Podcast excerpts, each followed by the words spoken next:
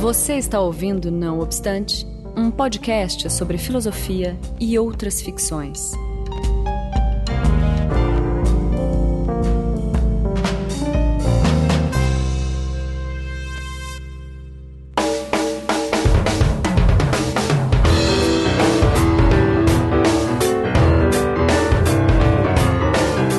Começando mais um Não Obstante, eu sou Marcos Beccari e estou na companhia de Daniel Portugal. Olá, gente. Que me acompanha hoje para inaugurarmos a série Releituras do Não Obstante, que começa Isso. hoje com o texto sobre a verdade e a mentira no sentido extramoral do Nietzsche. Tá certo, Daniel? Exato. E aí vamos falar um pouco da proposta né, dessa série do Não Obstante, agora a gente decidiu dividir os episódios em algumas séries. Né? Uma delas é o cinema, Não Obstante, e outra agora é essa releituras. Exatamente.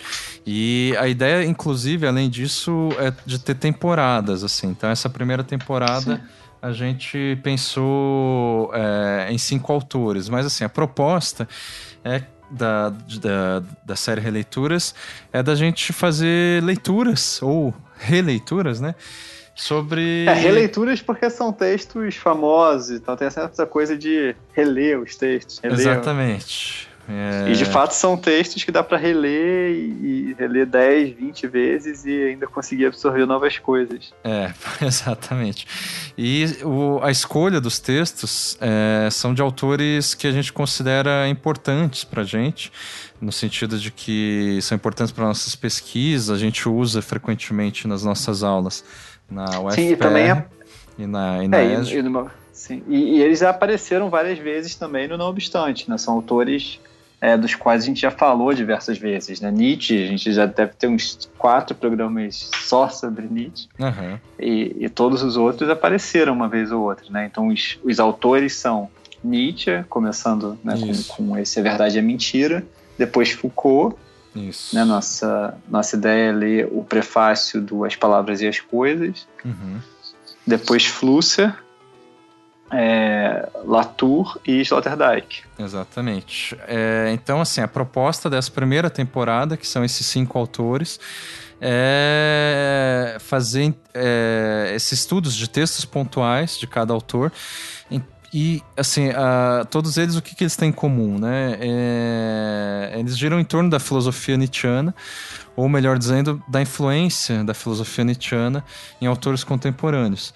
Então a gente poderia ter também colocado outros autores que acabaram ficando de fora nessa primeira temporada, como Bataille, Derrida, é, Deleuze, uhum. Sim, é, Heidegger, Heidegger Blanchot. E, bom, de repente a gente faz é, é, posteriormente. Extra, um extra. Exatamente. Bom, o formato. É, diga. E, e, rapidinho, o que não quer dizer que esses autores que a gente vai é, falar sobre nesses programas sejam, assim, tenham apenas como influência o Nietzsche, né? O Nietzsche é uma das influências. Claro, bem lembrado. É, inúmeras. Né? Exatamente. O formato desse programa ele segue em quatro blocos, digamos assim. A introdução, que é o que a gente está fazendo agora, uh, segue para uma breve contextualização. É, pontos chaves do texto e a gente encerra com uma breve discussão a partir desses pontos chaves elencados. É, uhum. Antes de começar é, e antes também de dar os recados, eu acho interessante a gente justificar, digamos assim, o porquê que a gente resolveu começar com Nietzsche. É, claro, isso é meio óbvio cronologicamente, mas por que, que a gente resolveu, enfim, escolher é, a filosofia nietzschiana, além de ser importante para nós, né, ser, é, ter influenciado a nossa formação e o nosso trabalho de pesquisa, é, por que, que talvez seja interessante a gente falar, fazer um programa de Nietzsche, um, é, além dos programas que a gente já fez sobre Nietzsche, com convidados e tudo mais. É, primeiro porque eu e o Daniel, a gente conhece relativamente bem a obra do Nietzsche, assim. A gente já leu a maior parte da obra publicada dele.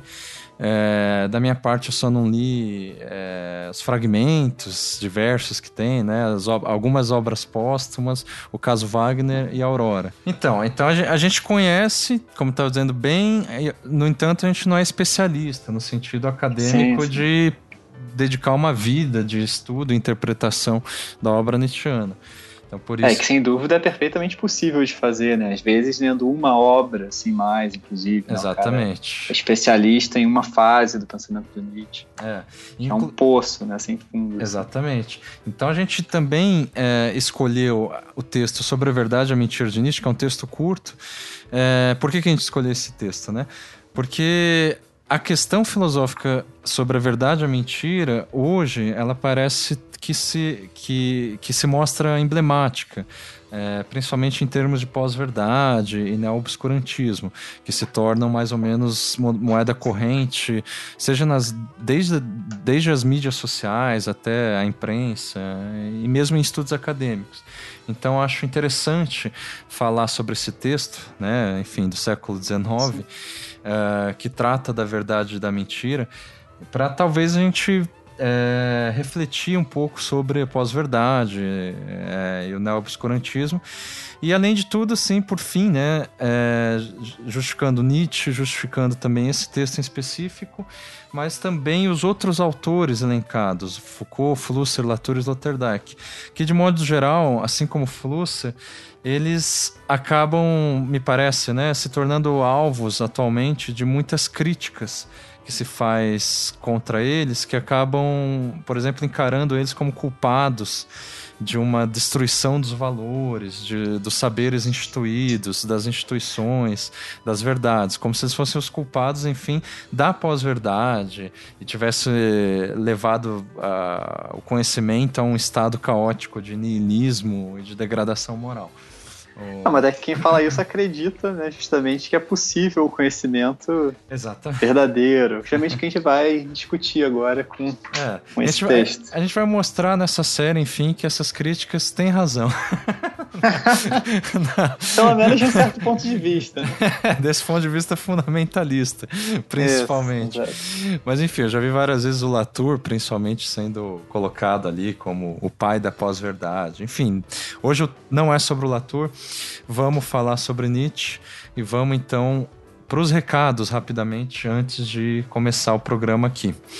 Tá certo, Daniel? Certo, vamos lá. Primeiro recado, como sempre, é que se vocês escutam o programa e querem contribuir com é, a possibilidade né, de a gente gravar mais ou enfim continuar gravando, é, vocês podem contribuir com o Catarse do Anticast, né? Pode entrar no site do Anticast, Isso. que financia aqui o programa, né? E lá tem todas as indicações de como você pode colaborar, contribuir com é. o nosso trabalho. É, o, o, link segue na postagem e a página dentro da página do Anticast é a página Seja Patrão.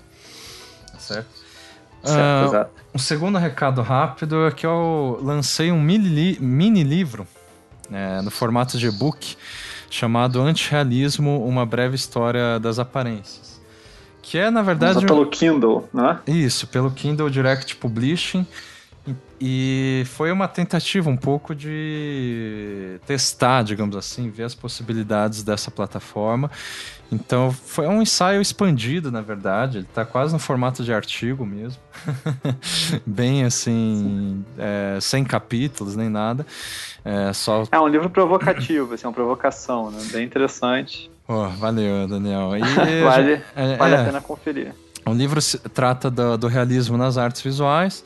E no final eu tento definir de uma maneira muito é, também de sopetão, digamos assim, o que seria o antirrealismo. E o link segue na postagem. Você pode baixar o PDF gratuitamente ou comprar a versão do Kindle né, é, pela Amazon. E de certo modo tem assim uma alguma relação que não está explícita nesse livro, o antirrealismo, mas com a verdade e a mentira no sentido extramoral. Principalmente relendo o, o, o texto, é, tem uma, uma parte lá que fala assim: sendo que a ilusão da transposição artística de um estímulo nervoso em imagens, se não é a mãe, é ao menos a avó de todo conceito. O Nietzsche fala isso. Ah, eu devia ter anotado a página, né? em que ele fala isso.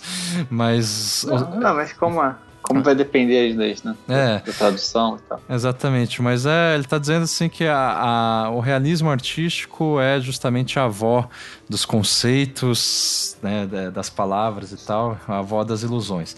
Enfim, a gente vai explicar isso aí no decorrer do programa. Vamos pro programa então, né, Daniel? vamos lá, vamos embora.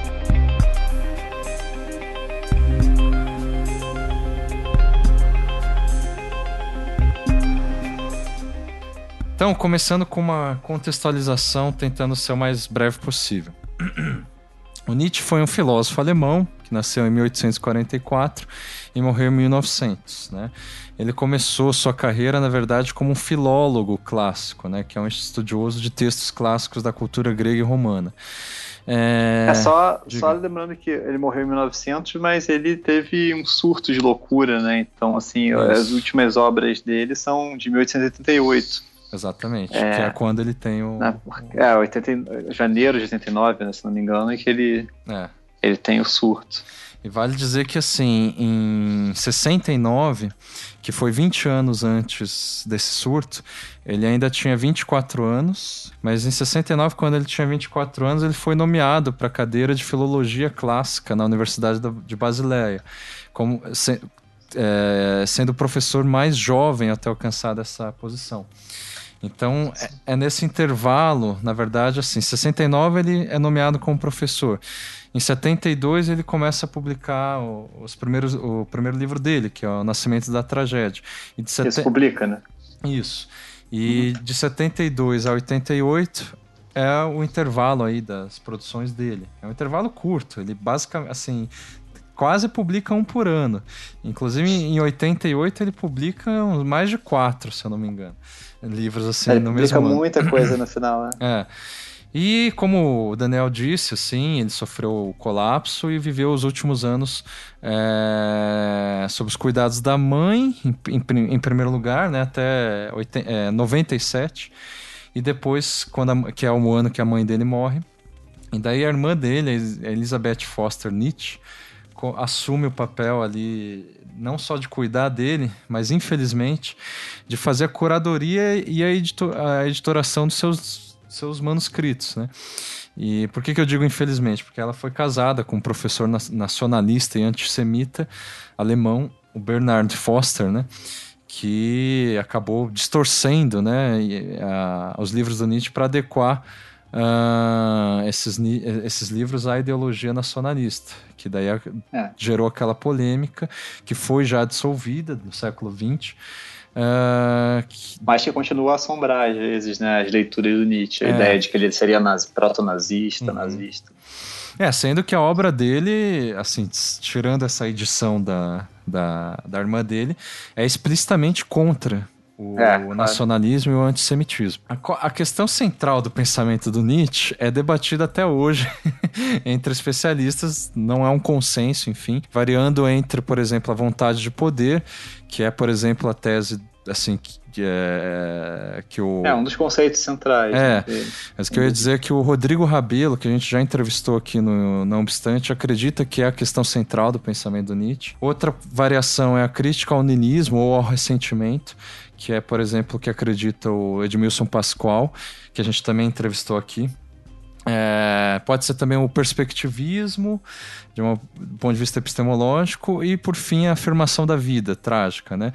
que é, por exemplo, a, a, a versão, digamos assim, que do, do, Rogério de Almeida, do André Martins, que sempre participam aqui no Não Obstante, e do Clément Rosset, que é um filósofo que a gente cita bastante aqui. Mas o que eu ia dizer é que talvez é, eu e o Daniel concordemos né? Isso também está como uma pergunta que eu estou fazendo, é, de que talvez esse seja a grande, se não a questão central do pensamento do Nietzsche, uma das suas originalidades de articular a ordem moral dos valores com a ordem epistemológica da verdade.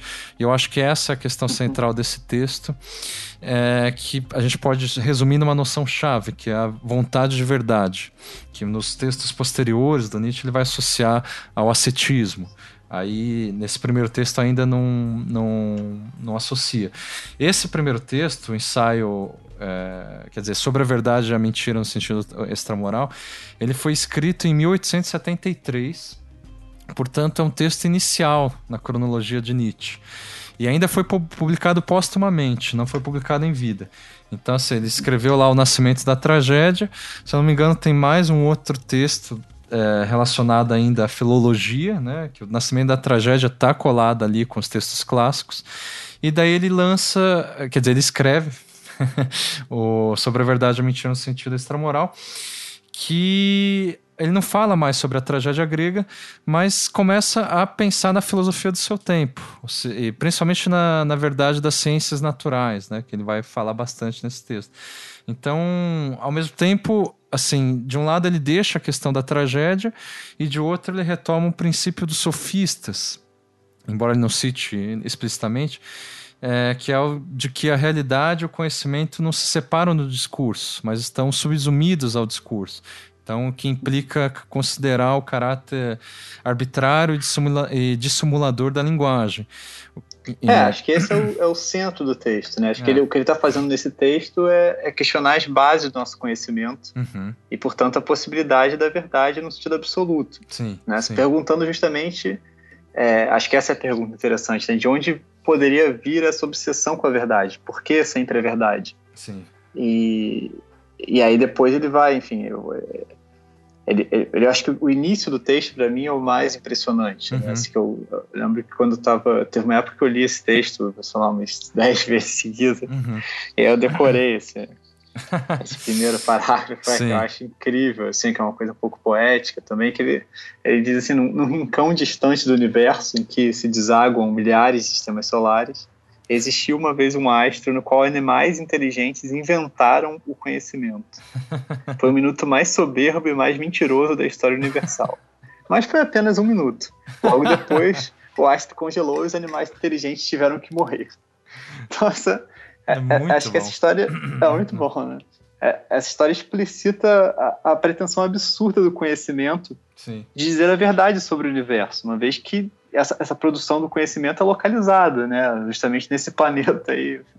Não, ao mesmo tempo, ah. é, Daniel, até para é, concluir a contextualização que eu estava dizendo, uhum. essa passagem que você leu, é, do, do meu ponto de vista, ela já carrega uma semente, por exemplo, da morte de Deus e de todo uhum. o resto da, da, da, da, obra do, do, Nietzsche, assim. Então, assim, eu, o que eu acho interessante para contextualizar esse texto curto sobre a verdade e a mentira, no sentido extramoral, é que não é só o argumento dele que é genial, do meu ponto de vista, mas a inserção dele na obra nietzschiana como um todo, porque ele uhum. acaba revelando alguma, um, um aspecto que alguns acabam ou ignorando ou negando mesmo em Nietzsche, que é uma continuidade do seu pensamento. Talvez mesmo um sistema, embora um sistema não fechado. É, é, é, é difícil falar que existe um sistema filosófico em Nietzsche. Mas Sim, mas certamente a recorrência de temas é, é óbvio. É, exatamente. Então, o texto que a gente vai comentar a partir de agora, é, ele inaugura, me parece, mais, do que, mais inclusive do que o Nascimento da Tragédia, né, que é o livro anterior, do, do Nietzsche, o que a gente pode chamar de um pensamento, uma filosofia nietzschiana. Sim, mas continuando, então, acho que essa, essa fábulazinha que uhum. eu narrei agora há pouco, é, que é esse, essa, enfim, esse início do texto Nietzsche, vai, vai guiar todo o pensamento né, nesse texto. Uhum. E aí, em seguida, ele está, então, perguntando se ele está observando que se outros, outros seres fossem produzir conhecimento, porque assim, o que é o conhecimento de início na fábula? Né? É uhum. uma invenção, o que é, o, claro, o termo é relevante aqui, de, um, de animais inteligentes que apareceram num dado momento em um planeta aí vagando pelo universo. Uhum. Então, produção localizada, uma produção de seres humanos, para começar. Né? O conhecimento é algo humano. Até porque se outros seres é, produzissem, ou, caso eles produzam, vai saber, conhecimento, uhum. é, eles fariam de outras maneiras, porque eles percebem o mundo de outra maneira, que sem dúvida é única para eles. Né? Como o Nietzsche aponta em seguida com o exemplo que ele dá do mosquito, né? que também o mosquito voaria por aí se sentindo o centro do universo. Sim. E se ele produzisse conhecimento, certamente se faria ainda mais, né? porque tem algo no conhecimento aí que é, que é essa vaidade de achar que esse conhecimento produzido é o único. Mas é claro que o mosquito, dado que os, os órgãos de, de, percepção do mundo são outros, é, produziria um conhecimento diferente. Uhum. Agora, a grande pergunta, eu vou voltar a esse ponto depois, mas ele, ele lança agora a questão justamente de saber de onde viria essa pretensão do conhecimento, né? Por que essa, é, essa coisa que aparece localizada em algum momento do, desse, desse universo produzido por animais inteligentes, por que, que ela tem essa pretensão de achar que ela pode abarcar o universo como um todo? E justamente Nietzsche acha isso mais, mais curioso ainda, dado que ela é feito do intelecto humano. E esse intelecto humano, pergunta ele, não seria justamente um instrumento auxiliar que foi dado ao, ao, ao, ao, ser mais frágil, né, que não tem capacidades é, ou outras habilidades para sobreviver no mundo, como garras, como é, dentes afiados, sei lá, força. É, não, não, seria então esse intelecto uma forma, uma espécie de, de instrumento substituto? E com essa pergunta, ele, ele na verdade está recuperando uma ideia que, que não é nova, é, que dialoga, por exemplo, com, com o mito do, do Prometeu e Epimeteu que, que o Protágoras narra uhum. no diálogo platônico do mesmo nome. Né? Nessa, nesse mito, é, os dois titãs, Prometeu e Epimeteu, teriam recebido dos deuses a, a missão de é, distribuir as qualidades para os seres que estavam sendo formados. Uhum. E aí o Epimeteu, que é o irmão do Prometeu, é, vai adiantando o trabalho, fala, ah, deixa que eu faço o trabalho e você no final é, checa, né, para ver se está tudo certo. aí o Prometeu fala, ah, tá, tá, ok. E o Prometeu vai distribuindo as qualidades, só que ele, ele é assim, um tanto limitado, digamos assim. e aí ele distribui tudo e quando chega na vez do homem acabou. Ele não calculou direito e acabaram as qualidades. Só para deixar aí, claro, ele está é. distribuindo para os animais, né? Isso, os animais. Então ele dá barbatana para um, por exemplo. Barbatana, não sei para que seria uma barbatana, né? Mas enfim. A qualidade de voar, né? A qualidade. É, exatamente, isso. Ou garra, ou, ou dentes afiados. Barbatana vai servir para alguma coisa também, eu só não sei, obviamente, para quê é, seres humanos ficaram desprovidos de, de qualidades. Isso. E aí, quando Prometeu volta, ele percebe isso e ele justamente está tá interessado nesse ser. Então, o que ele faz para conseguir uma a, a, qualidade mais interessante? Ele, ele rouba o, o fogo dos né. Do, do, do, Olimpo, dos deuses, e, e dá para o homem. E aí, o, o, o fogo aqui é, pode representar essas as artes, né? Ou, ou vem junto, né? Também fornece as, as artes, como normalmente se traduz, né? A, a técnica, uhum. a capacidade de, de fazer coisas e, e, e, e pensar coisas né, pra, que permitam atuar no mundo de maneira prática. Sim. Então, esse seria o intelecto dado como essa, essa arma substituta. Sim. E o Nietzsche é, descreve ou propõe que justamente seu efeito principal é a dissimulação, o engano, o truque, a ilusão. Uhum de fato, se a gente pegar, por exemplo, a Odisseia, né, talvez como texto assim fundador da cultura ocidental, o, o, o, protagonista, né, o Odisseu, ele é justamente descrito como polimetes. Né? Metis seria essa, essa inteligência é, que é enganadora, que é astúcia, né? A tradução às vezes é, é astucioso, uhum. ou enfim.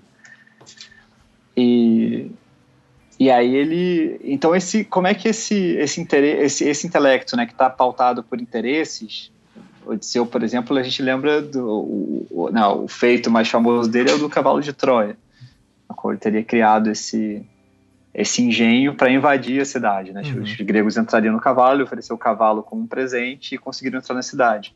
Então vejam que esse intelecto que funciona é, totalmente baseado em interesses, né, na vaidade, na guerra, sei lá, etc., e que usa a ilusão, o truque, como é que ele é, como é que ele teria se transformado em algo? Como é que ele poderia ser o mesmo intelecto que vai produzir a verdade?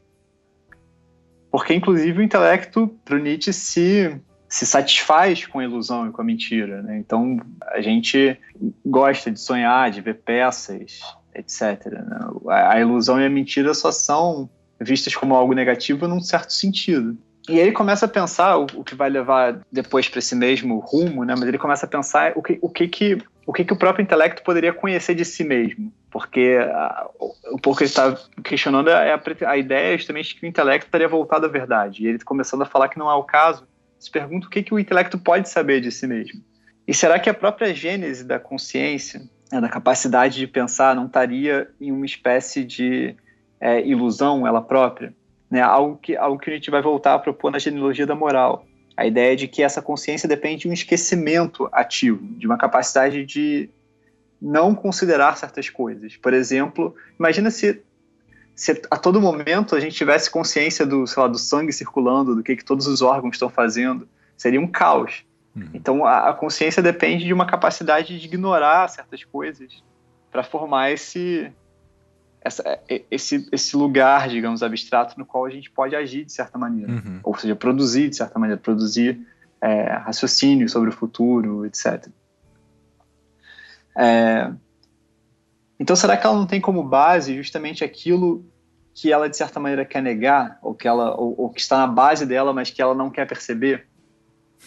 E aí isso seria tanto o corpo, esses processos do corpo, como eu dei exemplo agora, mas também é, é isso que a gente tem de associar ao animal, né? o, o que é voraz, egoísta, etc. Sim.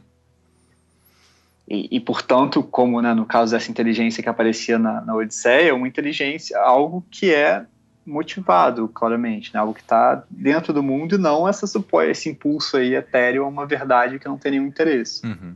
Então ele faz uma metáfora, né, dizendo que o humano é como um sonhador no dorso de um tigre, que eu acho ótimo também. E, mas se é assim, então de onde afinal poderia vir esse tal desse impulso à verdade? Né? E aí a gente entra numa especulação é, aí sobre a origem é, desse, de, desse, desse impulso à verdade, partindo da ideia robesiana da guerra de todos contra todos. Uhum. E aí a, a paz é, seria conseguida nesse cenário pelo estabelecimento de leis, mas não leis no sentido jurídico, como é, é mais o caso do Hobbes, e nem impostas por nenhum Leviatã. Mas justamente as, as leis que, que importam aqui são as leis da linguagem, porque essas leis estabelecem designações próprias para as coisas. Né? Isso deve ser chamado de livro, aquilo de maçã, aquilo outro de sei lá o quê. E, e é somente aqui que justamente as ideias de verdade e mentira podem surgir. Na medida em que a gente usa algumas designações, ou, ou são estabelecidas certas designações para se referir a uma coisa ou outra. Então, se a designação correta é utilizada, a gente fala uma verdade. E se a designação, outra designação é usada, seria uma mentira. É como chamar alguém que, que deveria ser caracterizado de rico, pobre, né? O exemplo que a gente dá. É, ou do honesto também, né? Isso, em seguida, é, porque o honesto, é, o honesto vai vir em seguida porque ele quer, ele quer pensar a honestidade, essa ideia de como é que a gente parte da ideia de que algo é honesto uhum. e, e, imagina que aquilo ainda veio de uma honestidade. É. Mas, mas aí ele vai chegar a esse ponto justamente pensando em, em, em será que as designações, essas designações que a gente inventa, então, é, na vida social, poderia ter alguma coisa a ver com a natureza das coisas, como elas são? será que a gente teria acesso às coisas? É, ou Porque... será, né, o que, que a gente encontra nessas designações além daquilo, além delas próprias, né? Ou seja, da, daquilo que Sim. foi introduzido por elas, assim. Ou a honestidade o, o, o, do homem honesto já, na verdade, já já está introduzida pela ideia de, de, honestidade. Isso, exato. Acho que é a conclusão que ele vai chegar é, né, nesse, é. De, depois desse raciocínio. É. Mas eu, Fala, você vai falar? Não, é que é, é, eu, eu, eu, talvez apreciei, mas ele passa lá pelo exemplo do arbusto, né? Assim, que, sim, sim. Do, do mamífero é, e do camelo, e, uhum. e, e, daí também do homem honesto e tal. Mas que são sim. vários exemplos para mostrar esse argumento de que o ser humano só encontra na linguagem aquilo que ele próprio foi, colocou. colocou é. É, é. o que eles chamam de tautologia ali, né? Sim, é, sim. Que, que, eu acho muito interessante. Assim, a folha é a causa das folhas. Né? É, ou seja, a, a, verdade é sempre de ordem tautológica, assim, é sempre acrescentada, melhor dizendo. Assim, ou sendo mais didática. Sim, sim, é o tautológico no sentido de justamente que ela é, foi... Ela é a, é, a gente encontra, a gente define, por exemplo, a verdade como aquilo que não é mentira, entendeu? Uhum. a mentira como aquilo que não é verdade e, e, e, chega a uma conclusão como, ah, então se, se não existir verdade, é. então, sei lá, mentira é uma verdade, entende? Sim. Essas brincadeiras com, é. com, os próprios termos é que levam a certas designações. Sim. Então, quando, né, quando quando eu digo isso, por exemplo, ah, se, toda, se não existe verdade e eu estou falando não existe verdade, então isso que eu estou falando é uma mentira, logo existe verdade, entende? Mas são questões que é. estão lidando com o próprio conceitos, com os próprios conceitos, né? E se a gente chega a achar que alguma coisa é verdade, isso depende dessas formas de classificação. É. Deixa eu só Mas acho que... comentar, ah, é, retomar um pouco, mas muito brevemente aquilo que você estava falando do esquecimento, como um, um dos, sei lá, mecanismos desse que vão gerar, no fim das contas, essa capacidade da linguagem, ou essa questão da linguagem. Essa, o, o esquecimento aí é, tem um, um, um ponto-chave no texto, é, que tem um trecho que eu acho muito esclarecedor, que ele diz assim o homem, de certo, se esquece que é assim que as coisas se lhe apresentam. Ele mente, pois, de maneira indicada, é, inconscientemente e, e, conforme hábitos seculares. E precisamente por meio dessa inconsciência, justamente mediante esse esquecer-se, atinge o sentimento da verdade. Uhum. Ou seja, aí ele está dizendo claramente aquilo que em outro livro, no Além do Bem e do Mal, ele vai dizer: Nós somos até a medula e desde o começo habituados a mentir ou para expressá-la de modo mais virtuoso, hipócrita, em suma mais agradável. Somos muito mais artistas do que pensamos. Eu decorei. É, é, Mas que é, é, basicamente a mesma ideia, assim, que ele está dizendo uhum. ali. Ele diz: no, no, no, sentimento de estar obrigado a indicar uma coisa como vermelha, outra como fria e uma terceira como muda, sobrevém uma emoção moral atinente à verdade. A partir da contra da contraposição ao mentiroso, aquele em quem ninguém confia e que todos excluem, o homem demonstra para si o que há de venerável, confiável e útil, na verdade. Que é isso que o Daniel estava falando. Você precisa sempre ter uma contraposição ao mentiroso, enfim, ao que é, é, uma dicotomia né, do que é certo e do que é errado. E, e, e essa passagem, assim, em especial, né, contraposição ao mentiroso, ao anormal e tal, também acaba sendo uma semente ali, só para comentar por alto, né, da base Foucaultiana, né? Por que, que as coisas são o que se, o que se tornaram, digamos assim? É, por que, que o normal é, é, é, é, é aquilo que a gente está chamando de normal e não é outra coisa? Por que, que a verdade é isso que a gente chama de verdade e não outra coisa? Isso é uma coisa que eu acho que já está aí nesse texto do Nietzsche, enfim.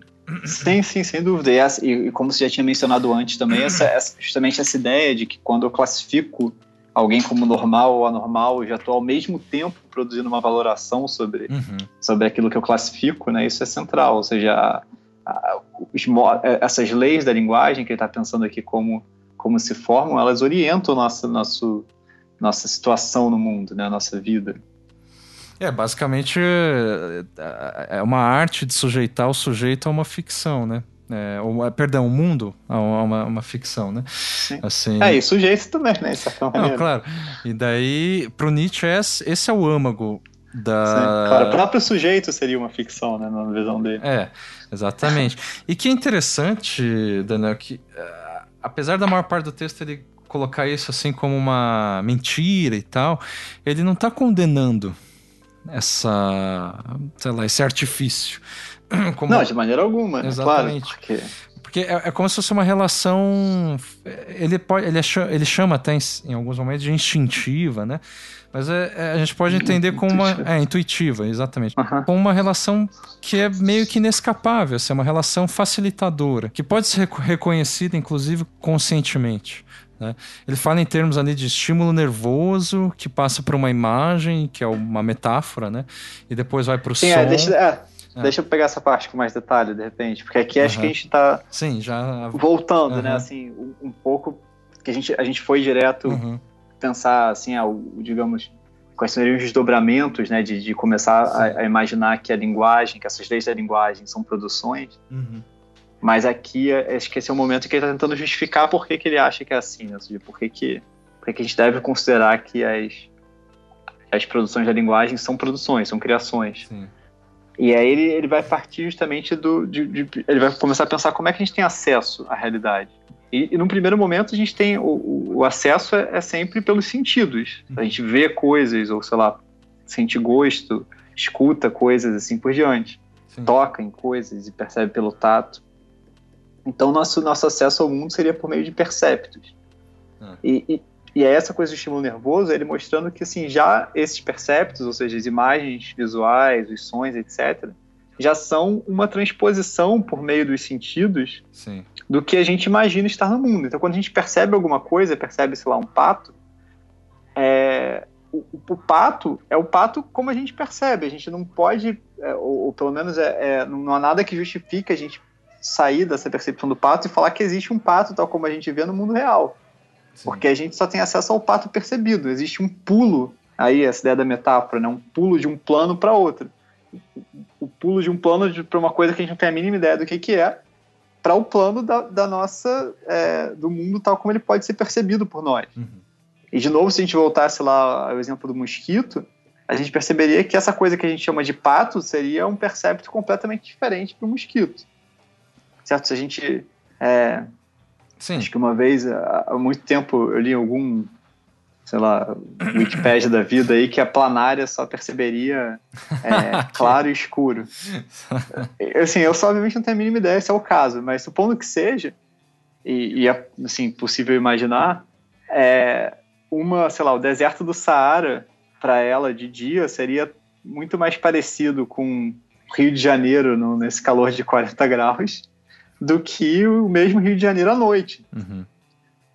Então, a própria questão da semelhança, do que, que é o que, depende desses, das percepções. É, e a questão, desculpe, é que essa, o mundo percebido, de modo geral, aquilo que a gente pode chamar de mundo empírico, já é uma uhum. tradução, né?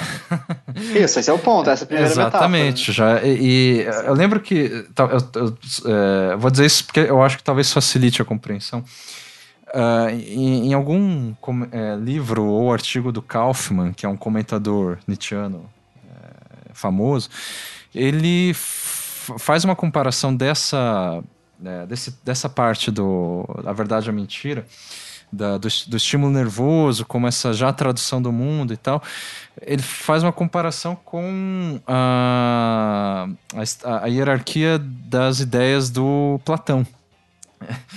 É, eu sei que é, assim, porra, é uma coisa totalmente diferente do Nietzsche, mas ele diz o seguinte: bom, se o Platão tem aquela coisa da cópia, né? Que assim, você tem a ideia da cama, aí você tem uh, a cama é, do mundo, que não é a mesma ideia da cama. E daí você tem o pintor que pinta essa cama, já é uma terceira tradução.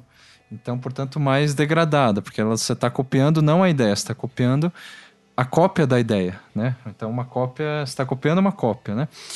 O, ele fala que o Nietzsche inverte isso, dizendo que o mundo real ele é já uma tradução e que, portanto, a palavra é, que a gente emite já é uma tradução da tradução, qual seja que é o estímulo nervoso. É, e depois, quando a gente transforma isso em conceito, em ideia, em verdade, a, a ideia, a verdade, aquilo que para Platão seria o, a essência, né, a questão, a realidade em si, para Nietzsche é a tradução da tradução da tradução, a cópia da cópia da cópia. É, exato, exatamente essa inversão que ele está fazendo é, agora. É. Enfim, não sei se isso ajuda, mas é uma. É uma... Não, ajuda, eu até, eu até anotei isso para falar, só que depois, mas eu ia dar um, exemplo, não esse exemplo do Kaufman, mas assim, porque ele, ele usa Platão, né, como sim, assim, sim. A, a folha é a origem das folhas é a ideia platônica. Sim, sim. Mas é, acho que ajuda, né? Exatamente esse é o ponto. É, que só para mostrar assim, essa cópia das cópias das cópias, Platão diz que o nosso mundo e a pintura e as, e as artes são já a cópia das cópias das cópias. E o Nietzsche inverte isso. Ele vai dizer que Sim. não, são as ideias, os conceitos derivam das palavras, que derivam, né, enfim, de um estímulo nervoso, de uma metáfora, que... É, acho que, acho que a gente vai chegar lá agora por esse processo. Uhum. A gente voltar assim, ao, ao argumento como estava uhum. é, tentando construir. Então, assim, a primeira, a primeira transposição seria essa da percepção. Sim. E aí, justamente a partir da percepção, a gente faria uma segunda transposição quando, quando a gente se refere a algo que a gente percebeu por uma palavra. Então, a gente percebe algo no mundo, essa coisa, entendeu? Que a gente vai chamar de pato, por exemplo. Então, pato designaria o quê? Aquele, aquele ser tal como ele aparece para mim, certo? Só tenho ideia, eu só consigo achar que existe um, um, certo animal porque eu percebi. E ao classificar como pato, eu delimitei o que, que seria aquele animal. Agora, a palavra poderia servir, isso ela já seria uma nova transposição, ou seja, para outro plano ainda, que é o plano do som, mesmo se, se eu designasse apenas o, o, o pato tal como eu vejo. Mas é claro que não é assim que a gente usa as palavras, porque a, o termo serve justamente para enquadrar isso que eu estou vendo em uma, em uma espécie de lei, justamente, uma, em algo que me permita dar sentido àquilo que eu estou vendo ao comparar com outras coisas.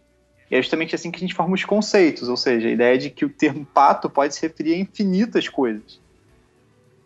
E para fazer isso, o que é preciso fazer? É preciso justamente, dado que cada, que cada experiência é única, e cada coisa que eu vejo é única, ou escuto, etc., para formar conceitos é preciso que a gente consiga ignorar certas singularidades do que a gente está vendo e só perceber aquilo que ele tem de igual, que essa coisa tem de igual com outras coisas que classifico da mesma maneira.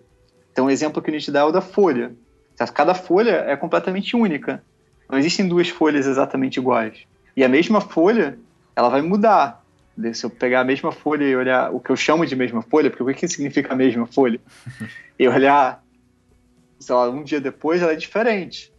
Então, na verdade, quando eu digo que é a mesma folha, eu já estou produzindo alguma coisa. O que, que significa dizer que é a mesma folha? Ou que ela é uma folha, inclusive? Estou criando justamente permanências onde só há mudança. Sim. Então daí a ideia, a ideia dele de que o conceito iguala ou não igual, ou identifica ou não idêntico, dependendo da tradução. Uhum. Ou seja, é, o conceito faz com que a gente chame com o mesmo nome coisas que claramente são diferentes. Seja o que eu chamo de mesma folha horas depois, seja outra folha em relação ao que eu chamo dessa folha. Sim. E que alguns diriam, só um parênteses, que é a base, essa ideia, né? É a base da, da filosofia da diferença do Deleuze. Né? Que vai justamente mostrar como que a, a linguagem, enfim, todos as, a, os conceitos e, e é, tem essa função de basicamente tentar fixar o que não é fixável, tentar é, é, estancar o, um mundo que não se deixa estancar, né? Você vê isso nos conceitos de rizoma e tal. Mas enfim, não é de Deleuze que a gente está tratando aqui ainda. Mas só para uhum. só para voltar, então acho que a, a, a, ideia era passar do que a gente já tinha falado, um pouco dessa, dessas, desses pulos, né, dessa dupla metáfora, né, que ele, ele vai dizer que a linguagem é duplamente metafórica, uhum. é, e, e, pensar no conceito. Mas ainda, ainda sobre essas transposições, né, o, o Marcos deu esse, esse exemplo do, da inversão, né, da, desse caminho da ideia para coisa platônica. Uhum. Mas o, o, Nietzsche no texto ele dá um exemplo que eu acho ótimo, que é esse, esse exemplo das placas vibratórias do Chladni. Uhum. E, e, então é, ele vai dizer o seguinte: imagine, imagine uma pessoa que é, é surda e aí ela não sabe o que é som. Você pode, imagina que você consiga falar para ela por sinais que, que é som, e ela fica se perguntando o que, que será essa coisa, som.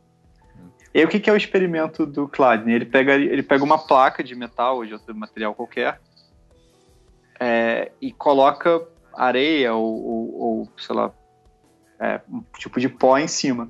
E aí, quando ele vibra essa placa, dependendo do som com qual aquela placa vibra, ela forma certas figuras. Então, a figura, essa figura que se forma na placa é como se fosse uma transposição do som em imagem. Uhum. E ele pergunta se, se você, então, com esse experimento que transforma som em imagem, se essa pessoa surda olhasse para isso e você falasse, ó, isso é o som, ela teria entendido o que é o som da mesma maneira que você? Não, certo? E é isso que a gente faz com a realidade. A realidade é sempre o que a gente chama de som, é sempre a figura do Chladni.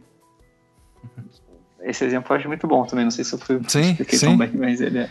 É, é ele, ele diz. Eu, eu acho que próximo dessa parte uma, um exemplo lá do, uh, do pintor sem mãos. Qual que seria, digamos, a, a extensão máxima, digamos, dessa cópia das cópias das cópias, nessa inversão que ele faz, né, do, do platonismo? É quando ele se questiona, por exemplo, o, o, o que é uma lei da natureza. o, que, o que se chama uma lei da natureza. Daí ela fala: bom, a natureza não se dá a conhecer em si mesma, mas somente em, em seus efeitos, que, uma vez mais, só se dão a conhecer como relações.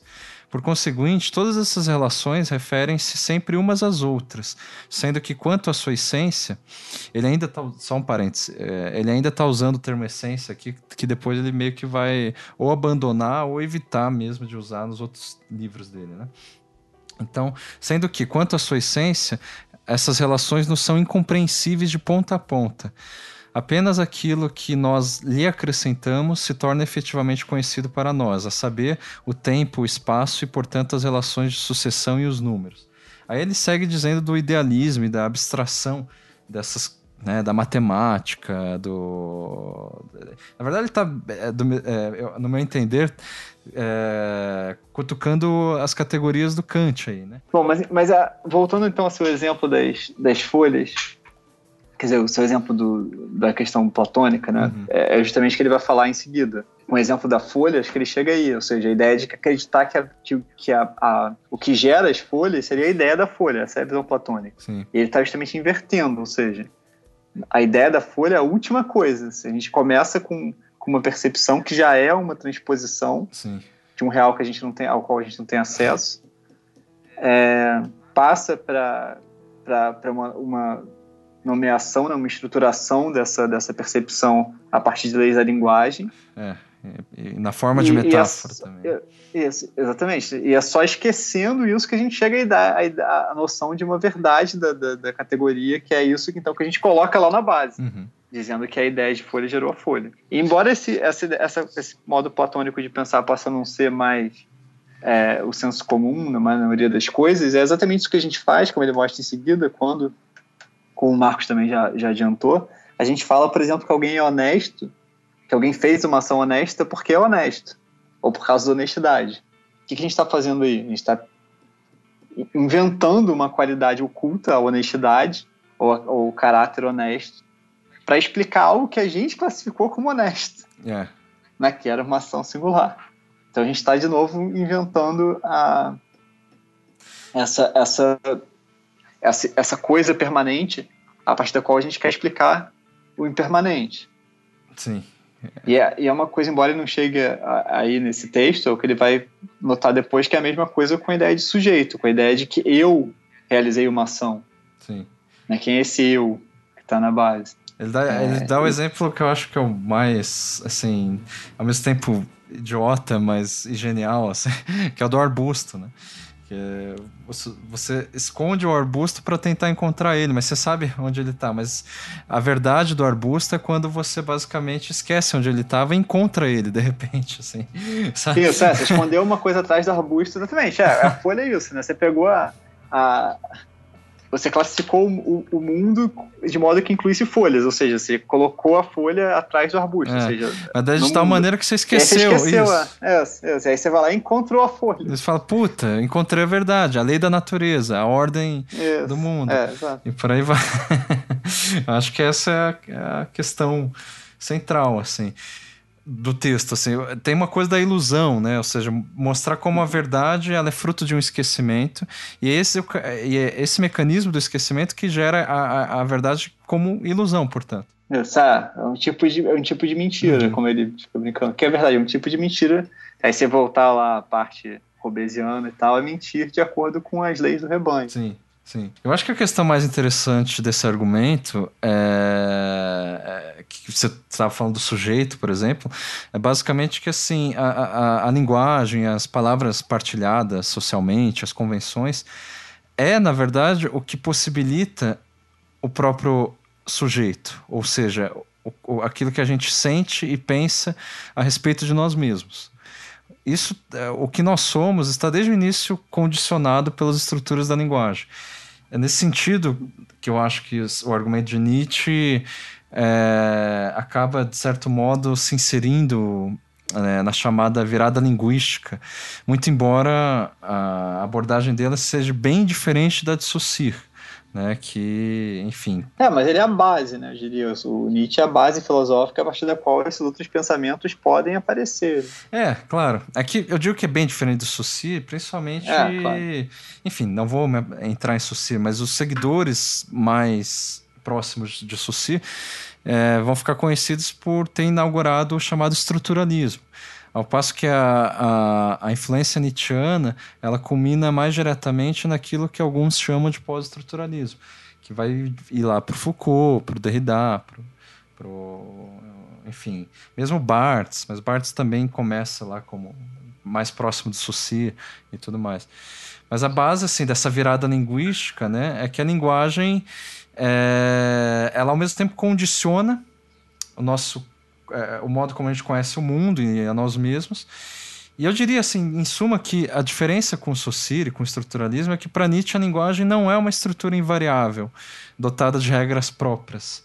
É, mas no, nos termos dele, né, para definir a verdade, é, que é uma, é uma parte bem conhecida aí dos, da, desse texto, é que a, a, linguagem é um exército móvel de metáforas, metonímias e antropo, antropomorfismos. Numa palavra, uma soma de relações humanas que foram realçadas poética e retoricamente. Mas o que eu enfatizaria aí é a questão das relações. O Nietzsche ele fala que assim, o, o que existe é, de mais imediato, digamos assim, para a gente conhecer são as relações. Então, assim, todas as relações referem-se umas às outras. Isso é uma coisa que é a base do pós-estruturalismo e que não se vê tanto no Saussure. Ele vai substituir isso, me parece, pela noção de valor como um mecanismo próprio da linguagem e tal. É, mas o valor é relacional, justamente. Sim, é relacional. São as relações. É, mas, é, enfim, é, a, a, o valor, no sentido que o Saussure coloca, faz alusão a uma estrutura invariável onde a, o valor é a própria regra, entendeu? Invariável, assim. E, ou seja, ele não segue Nietzsche à risca, né? não, acho que é, ele está propondo algo que não tem a ver diretamente Exato. com. Acho que é. assim, os objetivos são diferentes, Sim. né? Mas a ideia de, de, valor não é uma estrutura assim aleatória, justamente é a estrutura na medida em que ela, se, ela é produzida pela relação entre os elementos, né? E não algo uhum. é, eterno e imutável, e sabe-se lá onde. Sim, mas assim, a, a ideia de que, por exemplo, o ser humano não, não faz nada nem de se enredar, de se enredar né, na, na trama de suas próprias ficções, que são os conceitos. É, essa ideia de, de terem sido inventados, ou seja, toda essa espécie de genealogia é, dos conceitos e da verdade, isso o Sucir não passa perto. É, sim, porque não é o interesse dele, Exatamente. né? Mas ele também não contradiz isso. É, não, tudo bem. Mas é, é, é só tô dizendo que assim, não, não, não, Sabe, se a gente for. Sim, não é, não é o foco dele. É, não, não e também que é, o Nietzsche, ele me parece que inicia, de um ponto de vista assim, em retrospecto, uma virada linguística diferente da, da virada do Suciro, entendeu? Que no sentido. É, já adianta, quer dizer, né? Algumas coisas é. que vão reaparecer depois com muita força. É, nesse sentido que eu digo em retrospecto, de, de já adiantar uhum. umas coisas assim. É, é, é, porque, por exemplo, dissocia.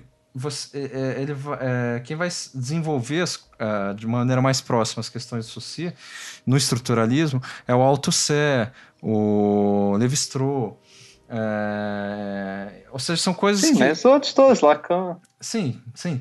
Mas sabe, que aí sim eles vão começar a contradizer uma série de questões de Nietzsche, entende?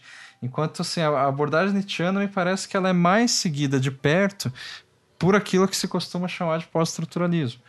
E que eu acho que esse texto é, sobre a verdade e a mentira no sentido extramoral é como se fosse assim a base.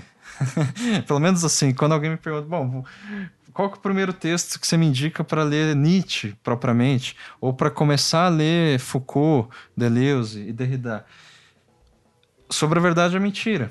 Porque aí tá, entendeu? A base da coisa, assim. É... Que não é. Sim, não. Sabe, sim. você não encontra Só... diretamente, me parece, para entender Foucault, por exemplo, é, em Saussure.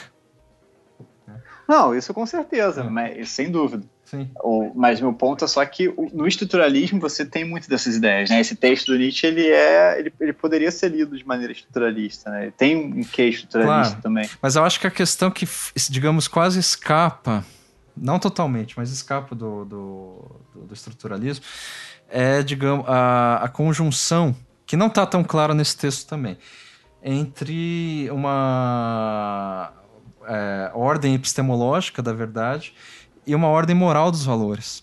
Quando ele fala de uma vontade de verdade, ele não usa esse termo também. Ele fala de um impulso, né? De um, de um não é instinto, uma intuição, sei lá, um, é, de uma. É, impulso à verdade. É, um impulso à verdade.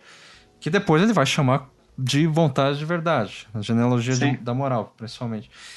Isso é uma coisa que, é, assim, não é o interesse do Suci, não, não aparece em Saussure. Não, claro, isso sim, e... mas é que o estruturalismo é, já é uma, né, uma leitura do Saussure com outros interesses, né? Dependendo. Se você pegar a leitura, por exemplo, lacaniana, né, que está pegando a psicanálise, tem, acho que sim, está bem próximo disso.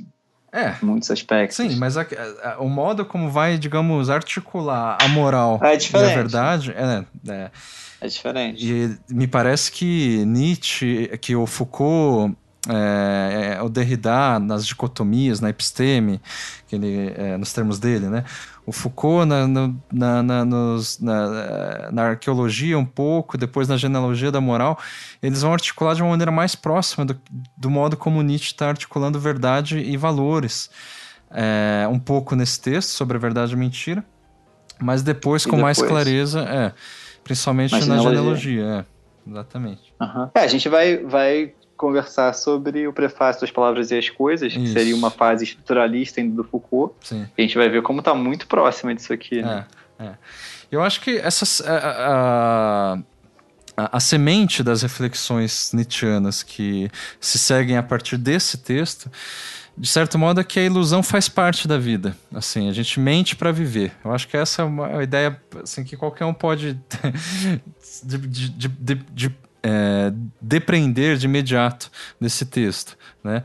Diz assim, mas ainda não sabemos de onde provém o impulso à verdade. Uhum. E isso, tipo, para mim é uma coisa assim, putz, ele ainda não sabemos, mas na genealogia da, da moral ele vai é, explicar isso. É nesse sentido a semente, ele deixa a, a, a questão em aberto. Qual questão? É, aqui da ele onde... tenta explicar né, no texto, mas na genealogia ele vai é, avançar. Né? Exatamente. Né? E, assim, de modo geral, assim, só é, retomando e discutindo alguns pontos, né? O Nietzsche, ele combate também a ideia de que seja possível obter acesso por meio das palavras ou por meio de qualquer outras coisas, algum núcleo essencial e inquestionável da realidade, né? Porque o argumento do Nietzsche é de que qualquer conceito, é, ainda que formulado inicialmente como instrumento para expressar a realidade, tende uma tende a uma fixação não apenas da realidade, que não é fixável, né?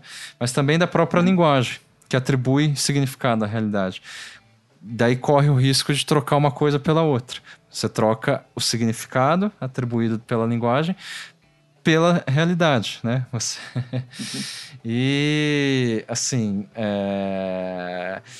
basicamente ele também coloca lá, né, que é... é a, a ideia de que os valores são ideias inventadas, é, que ao longo do tempo costumam ser naturalizados, e, ou seja, encerrados né, como fatos e verdade.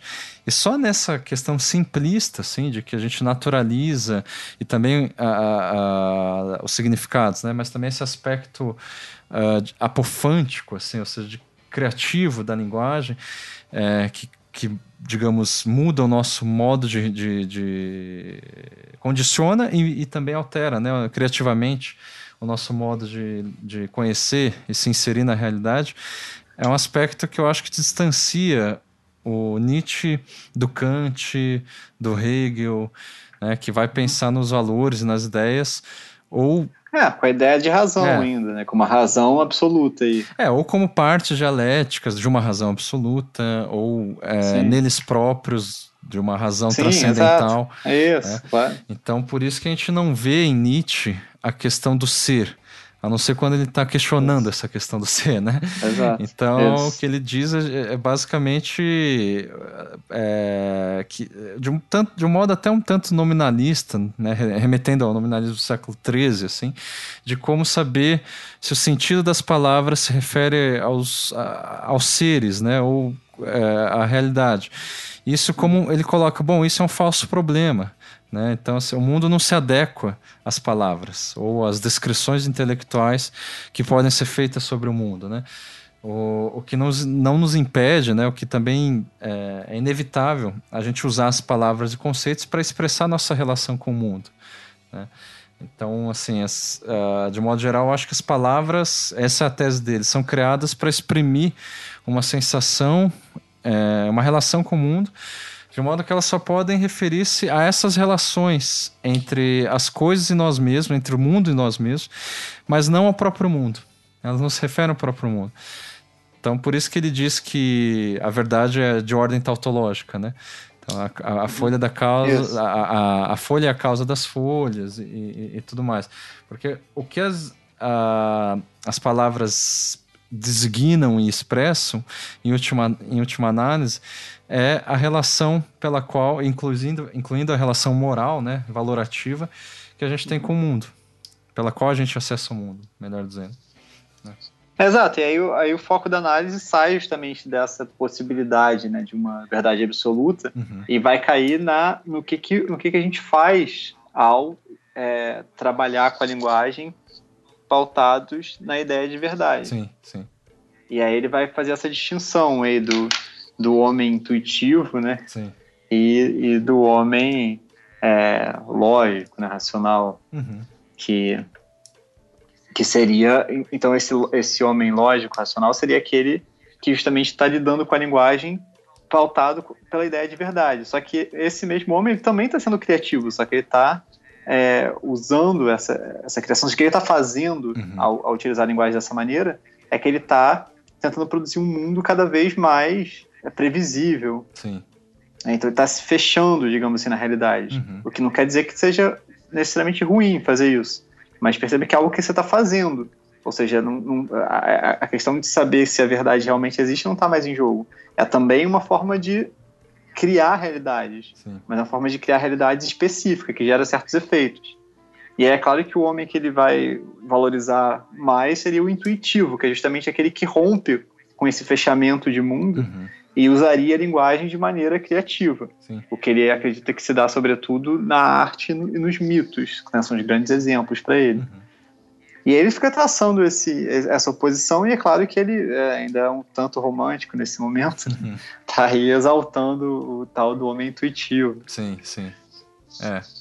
Mas eu acho que essa crítica radical ao valor objetivo da verdade, estava dizendo, né, do, dos filósofos e tal, é a grande questão que vai ser, digamos, por exemplo, é, apropriada por Foucault, por Flusser, por Latour, uhum. vai influenciar é, todo esse pessoal e que, por exemplo, distancia, me parece, o Nietzsche do, do, do aquilo que a gente pode chamar de pós-moderno, como Baudrillard, Lyotard, Vatimo e, e tudo mais.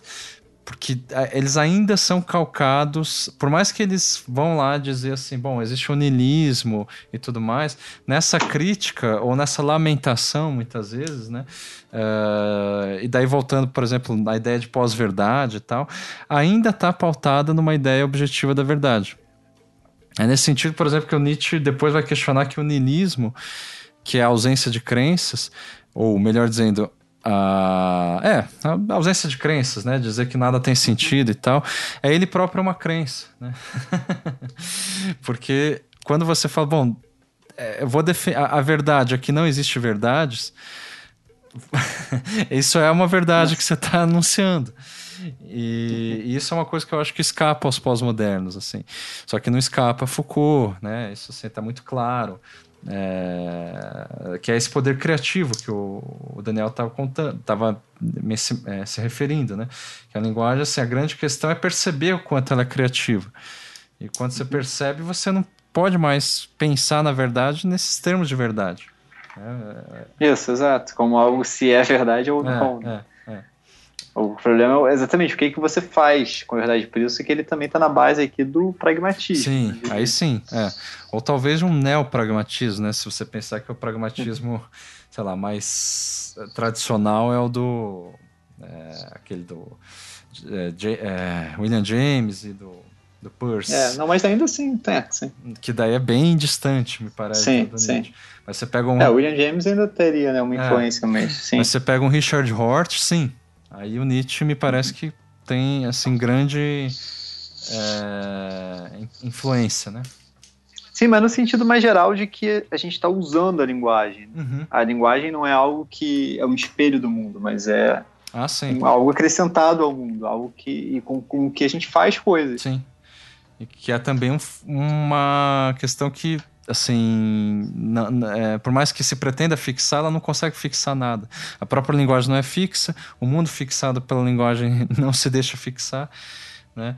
E daí que tem o seu caráter inventivo, criativo da linguagem, né? Que pode ser ilusório, simulador, ou quando conscientemente é, feito, né? Quando você toma consciente da ilu é, quando você reconhece essa ilusão, ela se torna arte. Basicamente, essa é outra ideia-chave do Nietzsche. É, sem, sem se opor necessariamente à ilusão como se fosse algo ruim, né? Porque justamente a, é, é, isso está em questão, assim, por que, que se iludir é ruim, entende? Quando a gente faz esse tipo de valoração é porque a gente já está pressupondo uma, claro, uma verdade. Claro, né? só que quando a gente vai atacar a ilusão, por exemplo, sabe, do ascetismo e do, enfim, dos valores. Ah, sim, sim, sim, sim, Ele está dizendo que por que, que essa ilusão está sendo atacada? Porque ela não é consciente de si. Só isso, assim. Então a ilusão ela se torna arte, digamos assim, quando você basicamente é, reconhece ela conscientemente. Ah, e mais reconhecer, me parece que e é um faz pouco uso. que ela serve, é, né? Ou seja, exatamente. ela está afirmando a vida faz ou negando uso, a vida sim. muito mais do que ser consciente de si sem ou não. Dúvida, sem, sem dúvida, sem dúvida. Não é só a consciência dela. Ah. A consciência dela leva um... Pode até levar um, a um niilismo. É, tá ligado. Né? As coisas, é, essas coisas estão ligadas, uhum. né? Mas seria uma, uma consciência que é também afirmadora. Exatamente. É isso? Acho que é isso, né? Senão a gente vai se alongar muito. Isso. A ideia desses programas era. A ideia era que os programas fossem curtos, não sei quanto a gente conseguiu nesse, mas. Mas tá ótimo. Eu acho que tá. é, a gente já adianta, então, que a leitura do próximo. que a gente vai fazer no próximo programa aqui da série Releituras é a, o prefácio das Palavras e as Coisas de Michel Foucault. Tá? Exato. Então é isso. Espero então, que tenham gostado. Até a próxima. Até a próxima. Tchau, tchau. Tchau, tchau.